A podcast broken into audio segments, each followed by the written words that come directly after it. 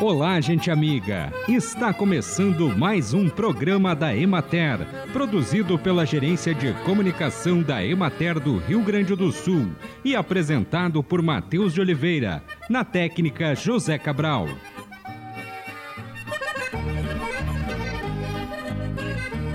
A aproximação do inverno e a chegada dos dias mais frios despertem todos a lembrança das doenças respiratórias, que são mais frequentes nesta época do ano. Doenças como a gripe, resfriados e a própria Covid-19 têm nas baixas temperaturas um fator que favorece a maior disseminação dos vírus causadores desses males. Há ainda outras, como a sinusite, rinite e crises de asma e bronquite, que também aumentam consideravelmente.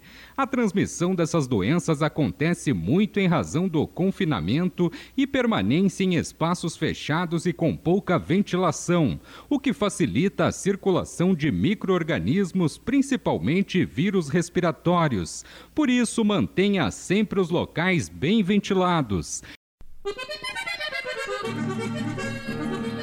Depois de cerca de 10 anos de estudos no Centro Estadual de Diagnóstico e Pesquisa da Agricultura Familiar do Departamento de Diagnóstico e Pesquisa Agropecuária, localizado em Maquiné, a Secretaria da Agricultura, Pecuária, Produção Sustentável e Irrigação registrou recentemente uma nova cultivar de feijão no Ministério da Agricultura e Pecuária, o RS Gaúcho.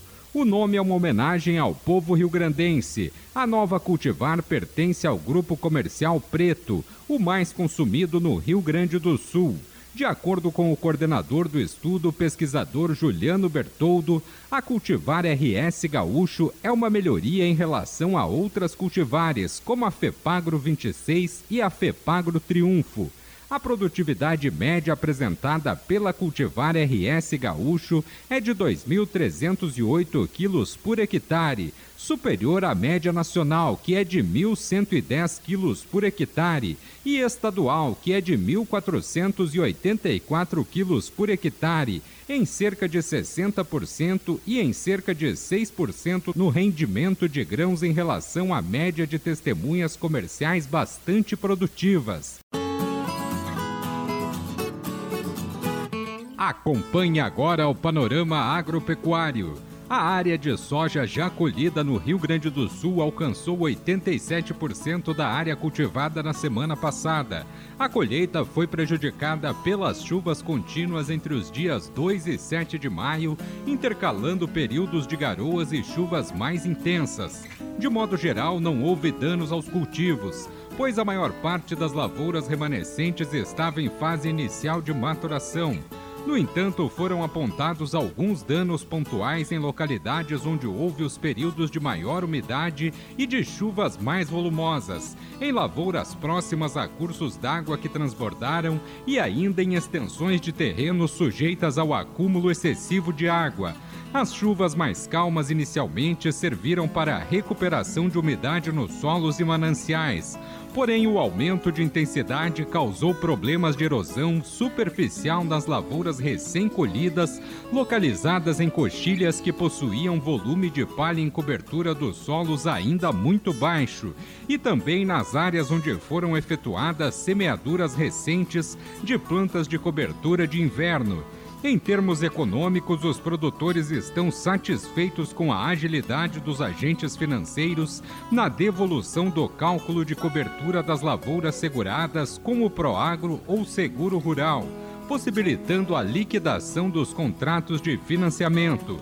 Segundo o levantamento semanal de preços realizado pela Emater no estado, a cotação média da soja na semana foi de R$ 128,70, representando uma elevação de 1,94% em relação à cotação da semana anterior, que foi de R$ 126,25.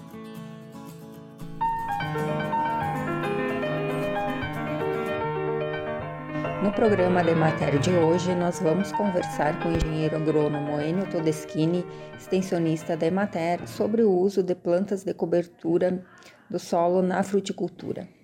Enio, por que é importante a adoção dessa prática?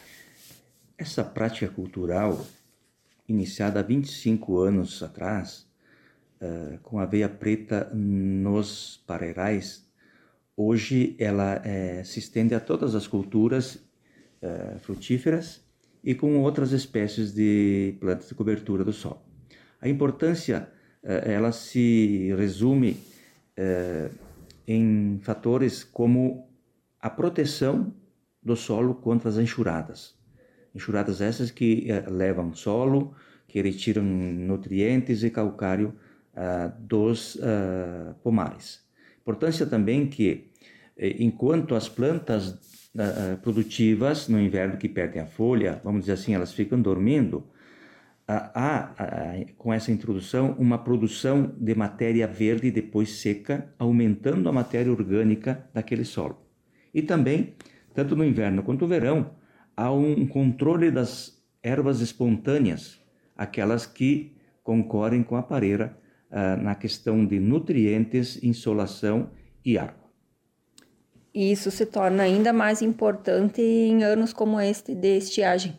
Com certeza, a diferença é muito grande nos pomares em que foi cultivadas essas espécies de inverno e depois na, na primavera e verão com essa deficiência hídrica, com a falta de chuvas, né, a questão de, de proteger o solo contra a, o calor e precisamente contra o vento, que é o principal fator supressor de água do solo e das plantas.